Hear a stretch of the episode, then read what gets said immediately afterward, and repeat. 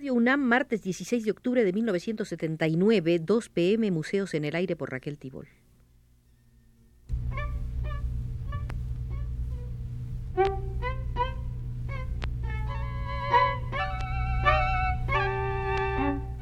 Museos en el Aire.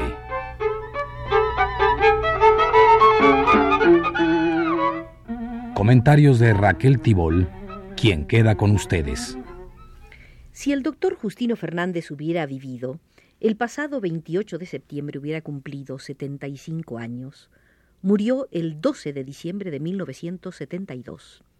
Hagamos una evocación de su obra y su persona en el Museo de la Crítica de Arte en México. Desde 1937 hasta su muerte, el doctor Fernández perteneció al Instituto de Investigaciones Estéticas fundado por Manuel Toussaint fue director de ese instituto de 1956 a 1968 y también maestro en la Facultad de Filosofía y Letras de la Universidad Nacional. Su discípulo Jorge Alberto Manrique ha reconocido Toda su obra está atravesada por una preocupación central, la pregunta por el ser de México y el ser de su cultura a través de la historia del arte. Por eso mismo, y de otra manera no sería imaginablemente tan lúcida como la suya, fue uno de los mexicanos que más penetraron en el estudio de ámbitos artísticos diversos desde el Renacimiento hasta los últimos pintores europeos, que la respuesta propia se da solo en un juego de reflejos y respuestas conjugadas. Coordinado por Clementina Díaz y Diobando Beatriz de la Fuente, Maruja Valcárcel, Javier Moisén y Danilo Ongay, el Instituto de Investigaciones Estéticas editó en 1977 un volumen titulado Del arte, como homenaje a Justino Fernández, con estudios sobre arte prehispánico, arte colonial, un tercer capítulo dedicado a arte, letras e historia, y por fin una parte con ensayos sobre la vida y obra de Justino Fernández. Recorramos, pues, el espacio de análisis y opiniones por él provocadas.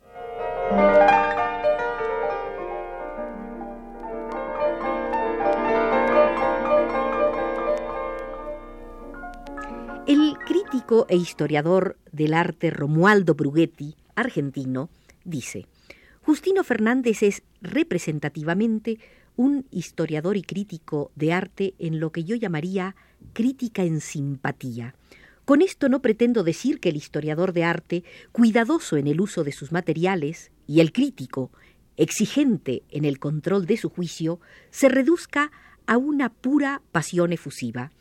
Al contrario, como estudioso del arte nos abre su corazón y se goza en el análisis esclarecedor con tan sano entusiasmo que despierta a la vez nuestro entusiasmo.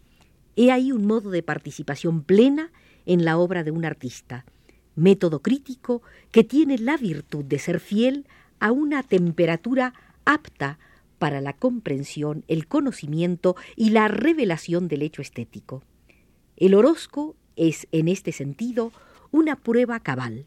Publicado en 1942 y en segunda edición en 1956, conservó intactas esas cualidades, o sea, como el autor lo confirma, la frescura y el entusiasmo originales. Encuentro el hecho nada común de dos almas gemelas, la del artista, que supo esgrimir su caudalosa fuerza emotiva sustentada en la libre imaginación, experiencia profunda en la integridad del ser que asume el carácter de la tragicidad y la de su culto apologista nueva ciencia del hombre. La crítica de arte prefigura la existencia de valores que el crítico debe evidenciar y a los que todo hombre puede elevarse por conducto del arte como instrumento de los designios de la más alta creación humana.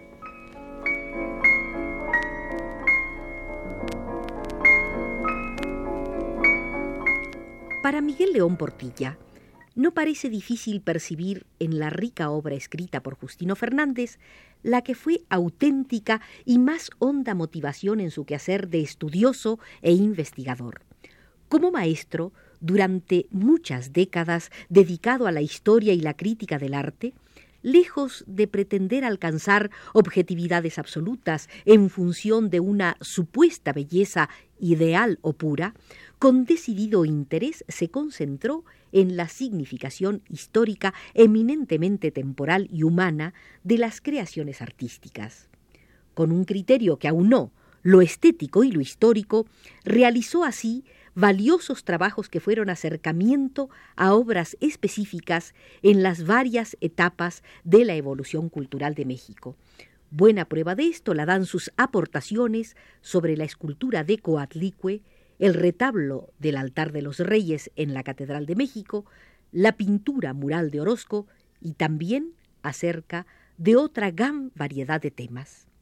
Objetivo manifiesto de Justino Fernández ante una auténtica obra de arte fue inquirir sobre su potencial capacidad de ser contemplada y entendida desde diverso punto de vista en función incluso de muy diferentes contextos históricos, haciendo reiteradamente a un lado cualquier pretensión de arte y belleza universales, inespaciales o intemporales, insistió en el valor del acercamiento como búsqueda de sentido y diálogo entre la expresión de cultura que plasmó el artista y la propia conciencia con su inexplicable carga de sentimientos e ideas.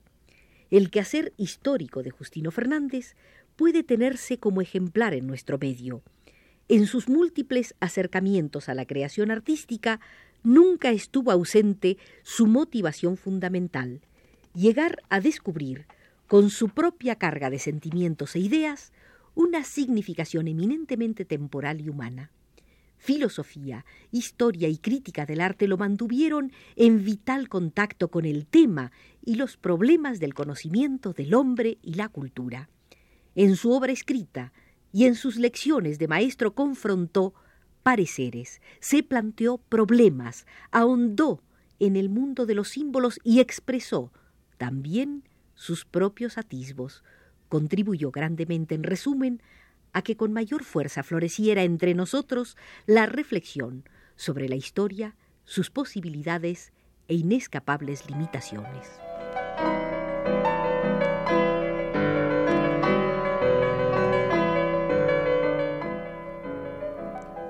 Jorge Juan Crespo de la Serna consideraba que la inclinación al fenómeno del arte era en Justino Fernández un hecho innato.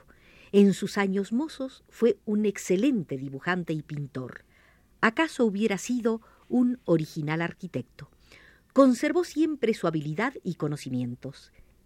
En no pocas de sus obras y otros escritos para el Instituto se reconoce inmediatamente su mano firme, segura, de línea definida, iluminante en algunas viñetas, pero sobre todo en sus disecciones analíticas, en sus dibujos de algunas obras del virreinato y en lo estructural de la composición de una obra arquitectónica o de un cuadro o dibujo o grabado mexicano o del arte mundial de los siglos XVII, XVIII y XIX, para lo que disponía de lo que se hacía en el Renacimiento por maestros y tratadistas, así como en el método de aplicación geométrica ideado por Jica, autor de la simetría dinámica. Por otra parte, Justino Fernández sintió lo imperioso de estudiar y difundir el fenómeno artístico, tanto en sus manifestaciones registradas en la historia, como en lo que le tocó directamente en los años que vivió con sin igual intensidad de entusiasta amador del arte. Su propia idiosincrasia, su temperamento refinado, le impulsaron a metodizar sus preferencias al tomar cursos de filosofía y estética de profesores distinguidos y originales como José Gaos. Claro que al hacerlo llevaba en su faltriquera la lección de los filósofos, historiadores y estetas más conocidos en estas disciplinas. Escribió copiosamente, sobre lo que aquí se produjo en todos los tiempos, pero lo relacionó siempre con los valores universales, es decir, nunca limitó sus descubrimientos, ni su acervo histórico, ni siquiera sus naturales preferencias, como el arte de Miguel Ángel y el de Orozco.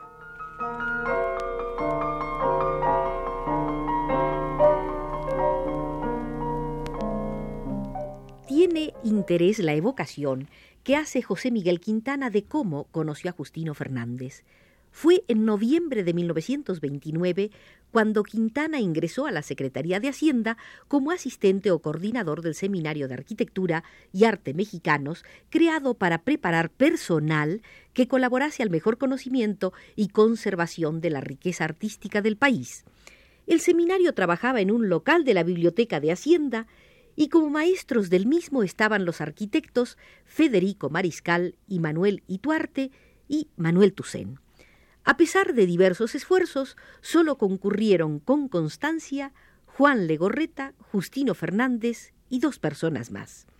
El seminario fue iniciado en octubre de 1929 y concluyó en el mismo mes de 1930. Toussaint tuvo a su cargo dos temas, relación de la historia con el estudio del arte en la Nueva España y pintura, escultura y artes menores. Mariscal disertó sobre arquitectura mexicana e Ituarte sobre dibujo arquitectónico. Por aquel entonces Justino Fernández había hecho seis grabados en cedro rojo sobre motivos populares mexicanos y en 1932 publicó su primer libro, Aportación a la monografía de Acapulco, que es una relación de los proyectos de planificación de la Comisión de Programas de la Secretaría de Comunicaciones. En 1935 se crea el Laboratorio de Arte, convertido después en Instituto de Investigaciones Estéticas. El fundador, Manuel Toussaint, tuvo por colaboradores a Justino Fernández, Federico Gómez de Orozco, Manuel Romero de Terreros, Rafael García Granados, Salvador Toscano, Vicente Mendoza, José Rojas Garcidueñas, Francisco de la Maza, Luis MacGregor, entre los primeros.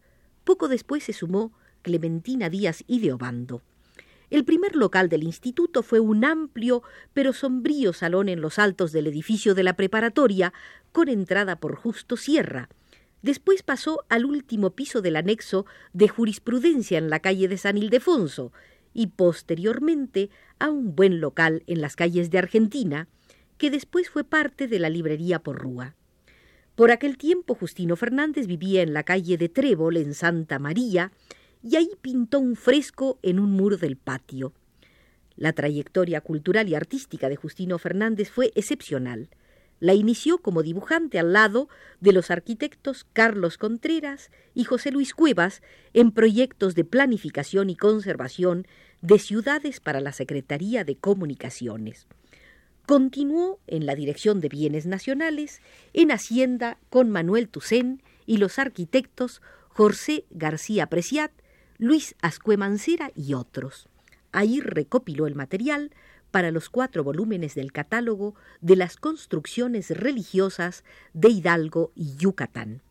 Para ingresar al Instituto de Investigaciones Estéticas, presentó estudios sobre Morelia, Pátzcuaro y Uruapan. Entonces y siempre fue un trabajador incansable.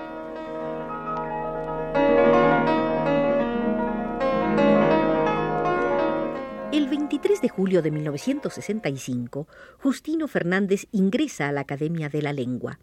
En su discurso, al que dio respuesta Ángel María Garibay K., hizo una valiosa justipreciación de la crítica de arte.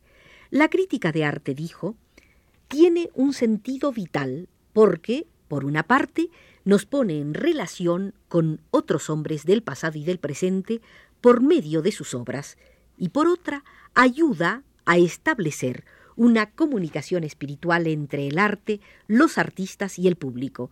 Y en fin, en esas relaciones el crítico se descubre a sí mismo y al expresarse se entrega a los demás. La crítica de arte, pues, propicia una de las más altas formas de la convivencia humana, que es la estética, por medio del diálogo, y éste requiere un lenguaje suficiente para convencer, para conmover, para estimular la imaginación y para hacer, como escribió José Martí, que la verdad perdure y centellee en las mentes y en los corazones.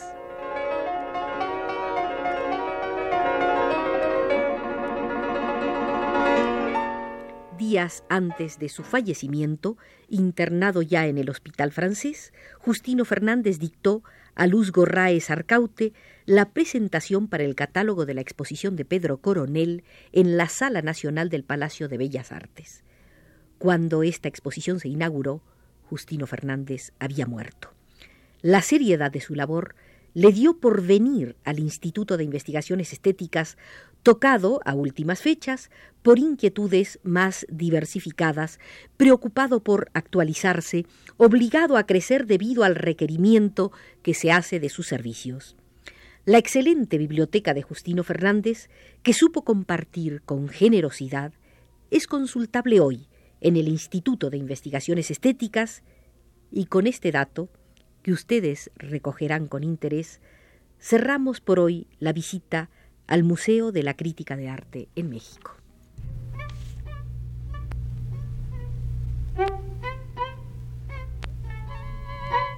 Museos en el aire.